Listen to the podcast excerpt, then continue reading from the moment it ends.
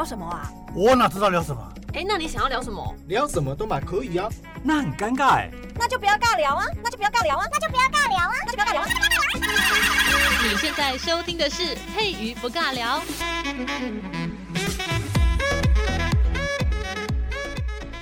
Hello，这里是佩瑜不尬聊，我是佩瑜。我们今天在节目当中呢，要来讲一点增加知识的哈，不是每次都进我节目都好像在听情色小说一样。没有没有，我们今天比较正经一点。哎，不要因为听正经就商业离开，拜托，请留下来，至少听个五分钟嘛，拜托。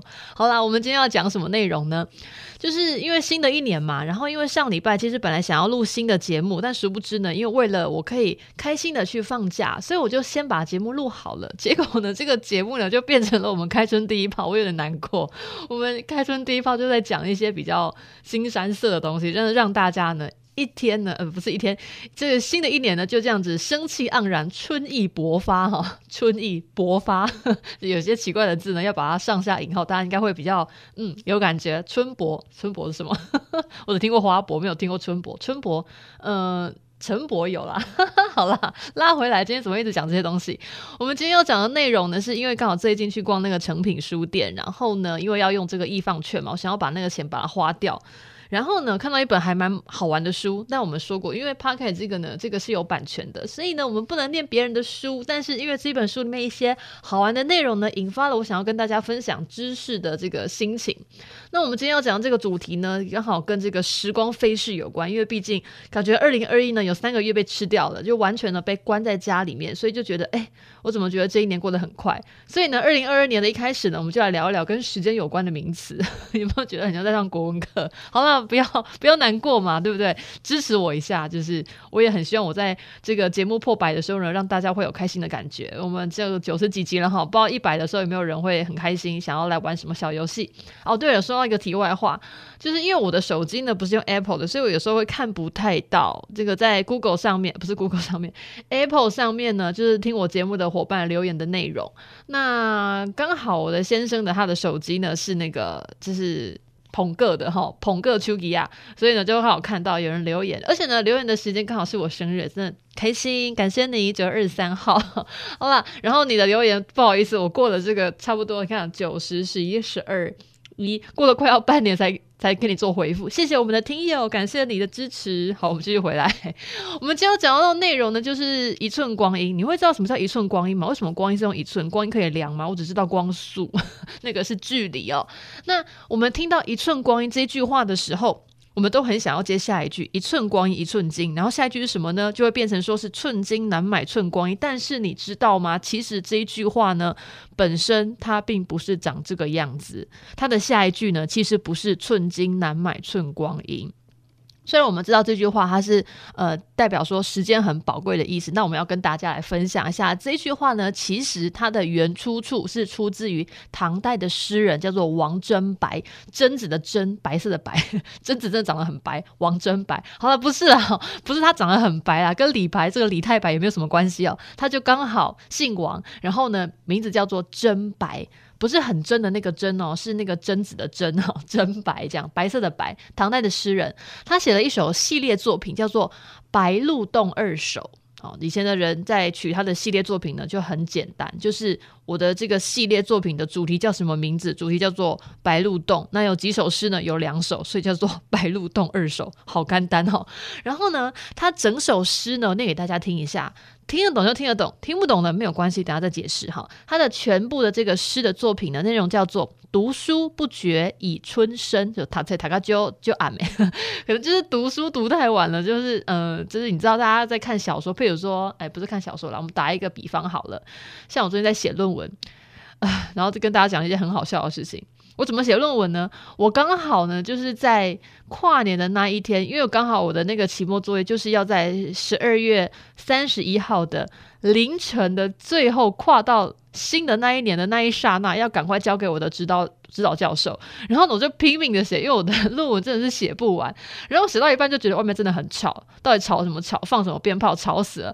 然后我在干掉这件事情的下一秒才发现，哎，不对，会放鞭炮代表已经跨年了。然后我就看一下我的手机，靠北，我真的是写论文写到跨年都不自知呢。好，这种感觉很像读书不觉已春深，我是读书不觉已跨年，大概这种心情。好了，我们拉回来，王贞白这首诗哈，读书不觉已春深，然后一寸光一寸金，他这样这么接着写，然后下一句就写说不不是道人来引笑，周情孔思正追寻。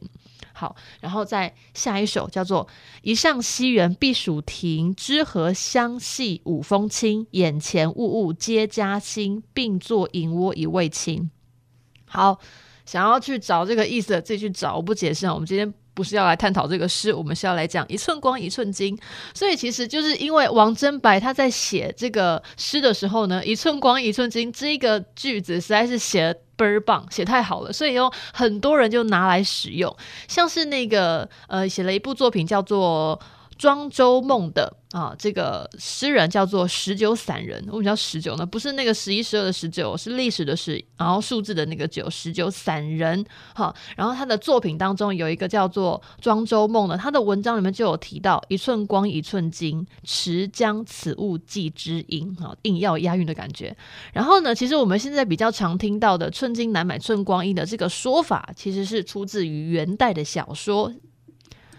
这部小说叫做《三宝太监西洋记》，哈，不是《西游记》哦，《西洋记》。然后呢，因为它毕竟是章回小说，所以这个说法呢，它是从里面的第十一回里面讲的。他说：“可叹一寸光阴一寸金，寸金难买寸光阴。寸金使尽金还在，过去光阴哪里寻？”好，后面两句也蛮好玩的，“寸金使尽金还在”，嗯。钱还可以再赚的意思的哈，但是呢，已经流掉的那些时间呢，就回不来了哈。这个就因此呢，就流传下来。所以其实我们现在平常讲到的“一寸光一寸金，寸金难买寸光阴”，是出自于元代的小说《三宝太监西洋记》。刚刚在录音的时候一直念《西游记》怎样，就觉得很好笑。好啦，那再来，为什么？我们说光阴要用一寸去衡量，我们寸是寸是什么单位？哈，一寸光一寸金这样子。其实我们本来就知道这句话是在比喻时间很宝贵，要让我们的人啊去珍惜时间啊。但是为什么要用寸来衡量呢？为什么是寸？寸丘、尺寸，哈，大家比较常听到这个名词。其实呢，我们中国古代用来这个测日那种，就是测日影，就定时间。大家应该听过日晷吧？就是那个太阳跟我们的那个影子的一个关系，就我们对照下来就会知道时间正在移动。哎，对，时间移动就觉得哎，时间正在流逝哦。就是我们古代人用来测日影定时刻的那个计时器、计时的仪器叫做日晷。然后那个日晷呢是用铜去做的那个指针，还有一个用石头去做的一个圆盘所组成的。嗯，这个我是嘉义人。大家如果想要去看那个跟日晷很有相关的那个仪器的话呢，大家可以去那个二十三点五度是什么东西？北回归线，没错，我们的太阳馆在嘉义县那个太阳馆，它就在那个博爱路上。然后对面是那个水上的那个机场，然后对面就是对他们就是同一条线上，呃，听得懂就听得懂，听不懂的请自己 Google Map 然后去看一下。如果想要去看那个的话，其实我记得好像嘉义公园里面好像也有这个东西，我自己有点忘记，因为我很少去嘉义公园逛。然后如果你想要去看那个日晷，就是那种感觉很像可以看到那个日影西斜，然后知道那个时间怎么样转换的话，嗯、呃。对，就是可以去那个太阳馆那边看。好，我们再拉回来。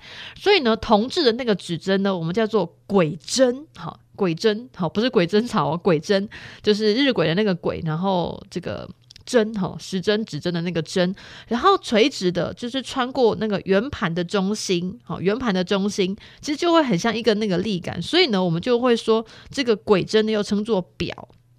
然后那个石头做的那个圆盘叫做鬼面，哈，一个是鬼针，一个是鬼面，然后它是放在那个石台上面，然后呢，要把它呈现一个叫做南高北低的一个样态，然后平行于那个天赤道上面，上端就会指向北天极，下端就会指向南天极，这个应该自然课都有学过吧，应该不用我再解释哈。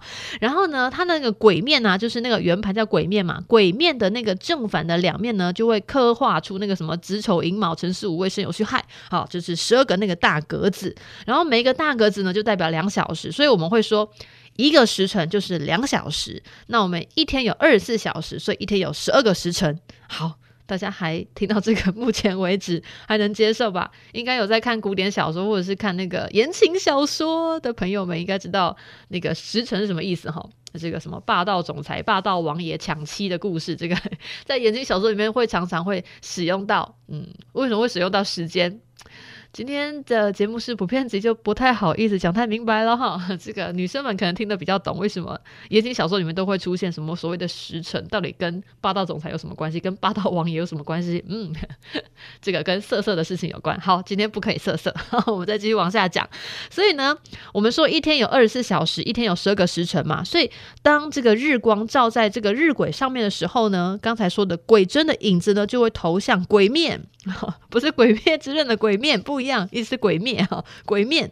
然后呢，太阳因为从东升起嘛，所以太阳就会从东向西去移动，所以投向那个鬼面的那个鬼针的影子呢，就会慢慢的由西向东移动。有概念吗？因为影子是投射，所以影子会相反的方向。所以呢，移动的那个鬼针的影子呢，就像我们现在这个今天的钟表行啊，我们的手表。我现在手表是用小米的，都只有写数字，也并没有那个圆圈圈哈。一般如果戴传统表的那个朋友们，应该就比较有概念。所以，我们移动的那个鬼针的影子呢，就会像现在我们看到钟表行的那个指针。那鬼面呢，就是钟表的那个表面，所以呢，就会用这个东西来显示我们的时刻。然后呢，为什么我们要拉回来？那刚才我们在讲一寸光阴啊，我们还没有讲到寸呢。寸到底什么意思？寸轨 怎么讲起来很像台语？寸一寸光阴的寸跟那个呃日晷的那个晷，这个寸轨呢，就是指一寸长的日影，一寸哦，一寸而已哦，哈，没有很长，就一寸而已。所以寸轨呢，就是鬼针的影子移动一寸。它所耗费的那个时间，所以寸就指它的长度，它是指一个距离。所以一寸的这个距离呢，呃，要这个鬼针要移动多久？那就是多少时间的意思，还听得懂吧？感觉今天讲都很有逻辑哈。今天听我节目应该都是男生朋友们，我们的男性朋友应该比较逻辑比较好，所以我应该不用再解释。那女孩子们，嗯，我这样有点性别偏差，不好意思，因为我就是一个很没有逻辑的人，所以呢，我就觉得女生都很没有逻辑。好，我们再拉回来，所以我们用寸阴来比喻时间很宝贵的话，为什么要用寸阴呢？为什么用阴这个字哦？其实这句话呢是出自于《淮南子》的那个《原道训》。这个书籍里面，他说：“圣人不贵尺之璧，而重寸之阴，时难得而易失也。”大家听到那个“璧”那个字，应该有概念吧？有没有听过“完璧归赵”？就是“璧”就是一种玉，非常珍贵的那个玉。所以呢，其实呢，就是圣贤之人啊，他们不会去 care 说旁边的东西多么的贵重，哈，这个尺之璧，他们重的是什么？重视的是时间的宝贵。时间呢，比世间一切看到的那些珍奇漂亮的宝物呢，就是还要珍贵的意思。所以时难得。呃，时难得一失，也就是 时间真的很宝贵哈。就像女人的青春啊，过了二十五岁不保养了，不保养的话，就真的是会走下坡，不行，一定要记得做保护，知道吗？女孩子们的皮肤要好好的保养，男生也是哦，男生也是，不要因为你是男生就可以就是就是随便的挥霍你的皮相，不行，还是要保持一下你的那个那个皮肤的，这样子的话，年纪虽然大的话，还是倍儿棒，很帅这样子哈。好，另外一个呢，在魏晋时期的时候啊，一位读书人叫向秀，他在很著名的。《思旧赋》呢，这个。嗯，这个作品当中呢，他也有提到，他说：“吊鸡生之，永慈兮，寄余命于寸阴。”那因为这个作品呢，它既然是在魏晋南北朝时期呢，就是在《思旧赋》当中写到的，所以大家应该知道这句话的所谓的鸡生是谁吧？就是所谓的嵇康啦。那我们再拉一条线往外面移动，嵇康呢，他就是在魏晋时期的那个文人团体竹林七贤跟阮籍呢，就是同样名声很大的，我们把它称作为这个叫做鸡阮。我觉得真的这个名字讲起来真的有点好笑。好了，我们我们我们正经点看他哈，他们两个人呢都是这个魏晋南北朝的末期的文学界跟思想界的代表人物。那么因为嵇康呢，他就是呃，他比较。就是他是激动派，比较激动的人哈，他很激烈的去抨击所谓的世俗的规范，然后主张希望就是人呢应该要顺应自然法则，我们要保全人的一个天性。他非常积极的这个推广，就是要养生啊。然后呢，其实老实说啊，他这个人哈，在当时非常有就是很高的那个名声跟那个号召力。然后因为呢，你知道树大招风，人红是非多嘛，所以他后来就因为卷入他的朋友吕安的那个诉讼，然后就是嗯，就是入狱。就是他朋友可能因为在这个对朝廷呢，可能有一些一些状况，然后朝廷就不爽他，把他朋友关起来，然后因为有诉讼案件嘛，然后嵇康你也是那个吕安的好朋友对吧？好，所以就是呢，一起呢就是卷入那个入狱的这个事件当中，然后那个时候大家应该听过司马昭，司马昭之心，然后这个什么什么什么人皆知嘛，对不对？那个时候呢，很有名的人，这个权臣之重哈，这重中之重哈，司马昭呢，他就是因为很忌惮嵇康，因为嵇康他在平，这是在文坛界真的是太有名，他的言论就是影响力很大，所以呢，司马昭就很害怕嵇康呢，他的这个影响力呢会威胁到他的司马家的那个政权，所以呢，在那个这个钟会的建议之下，就把他把他 KO 掉了哈。好，就是因为他死掉了，所以呢，在这个向秀他在很著名的《思旧赋》里面就有写到说吊嵇。生之永慈兮，寄于命于寸阴。就是虽然人已经死了哈，但是呢。剩下的那一些时间呢，就是呃还是很把握的去做他人生当中应该去做的事情。然后刚才有讲到的，就是这个《晋书·陶侃传》里面，就是讲到寸阴的那个分类，说大禹圣者乃习寸阴，至于众人乃习分阴。然后大禹应该说大禹治水嘛，应该知道吧？大禹很有名哈，大禹他是圣人，所以他很珍惜寸阴，就是时间会比较长一点。然后呢，普罗大众这个平民百姓呢，就只要去珍惜分阴就可以了。那么其实不管是分阴呢，还是是寸阴哦，其实都是时间呢过得很快的那个意思，因为他们时间其实老实说不长啦。那其实我们跟今天在节目当中一开头就已经有讲到，一寸光一寸金来自唐人王贞白的诗哦，《白鹿洞》里面的其中一首。那白鹿洞其实至今还存在哦，它就位在现在的那个江西省境内庐山五老峰南麓这个地方。然后春天的时候呢，这个在诗里面就这么写哦，春天的时候呢，这位诗人啊王贞白他就在这个地方隐居读书。书我们说寒窗苦读十年哦，他可能是躲在那个 白鹿白鹿洞这边，他可能觉得这边的天气还是这边的环境呢比较符合他读书的那个心情，所以呢，王贞白就在这边隐居读书，然后就写下了这一首诗，就是刚才说过那首诗。然后可能后面那两句可能比较有朋友们听不懂，两句是哪两句？就是不是道人来引笑，周情孔思正追寻。其实我觉得。这两句有点太太矫情哎哈，就是 意思就是说他啊很专心读书，然后不知不觉春天就已经快要过完了，就是在这个地方隐居，可能不知寒暑的那种感觉。然后他说，要不是有这个道人来逗弄诗人找他玩的，他可能还在跟这个周公啊或者是孔子啊，在这个思想当中漫游。你不觉得 听起来就很 gay 掰吗？意思就是他说他读书哈，读到那个已经不知道那个一个季节已经过去了，然后要不是有朋友来找他喝酒，或者是我们就想象一下现在画面了哈。你可能在玩那个玩那个手游，或者是你在看那个追剧，可能看太久了，然后看到呢都不知道这到底几几餐没吃，除非你有去划手机说你要订那什么 Foodpanda 还是什么 Uber Eat 哦，不然的话你可能就一直玩下去，然后玩到就有朋友来找你说，哎、这个 已经一个礼拜没有看到你了，到死去哪里了？还是你还活着吗？就是我已经有朋友来找他，他才发现，哎、不对，我好像真的应该出门，然后关太久这样子。嗯，好，我们今天呢讲到就是这个一寸光阴为什么会用寸呢来做一个衡量？那就是因为以前的人都是看这个日日升月落，然后透过日晷来知道说现在几点钟。那好，我们今天时间也差不多了，下次还再跟大家聊聊说，哎，为什么吃饭一定要吃三餐？像我最近觉得自己有点胖，所以就想说，为什么吃饭一定要吃三餐？像我吃早餐都比较没有在吃，但是其实好像说什么研究说那个早餐要是不吃的话变笨蛋。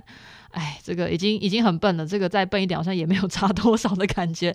但是我其实很喜欢吃晚餐，因为毕竟它是下班的时候啊，那你终于不用有工作，你就会想要放松一下，就会想要大吃特吃。所以呢，其实以前的人这个日出而作，日落而息，哈，应该是早上的时候应该会吃的比较多，因为整天的事情都很多，如果没有充足的体力的话，可能没有办法办事情。但是现在人好像。早上都会希望可以睡晚一点，有一些啦哈，像我这种人啊，可能可能会早餐都会略过，想说，哎，这样可以省点家里的粮食费用，可以可以省一顿呢，变成早午餐，这样早午餐太多了哈。但是以前的人到底为什么会有三餐这个概念？就是早中晚这个概念呢，到底是怎么形成的？是因为睡觉吗？还是工作吗？还是那个日本人来之后呢？就大家知道那个甲午战争的时候啊，就是因为打输了嘛，清朝打输了，所以就割让台湾给日本。然后日本为了方便统治这个殖民地，所以呢就开始订定了所谓的这个时间的那个作息，所以时间就非常的重要哈。这个嗯，到底是所以一日三餐到底怎么形成的？还是在日本人统治之前就已经有更早的呢？因为我们看这个什么清宫剧啊，说啊娘娘用早膳啦，用午膳，用晚膳啊。对不对？好，那大家吃饭好像就已经有固定的时间了。好，那我们下一集再来讨论这些。那我们今天就先进行到这边，拜喽。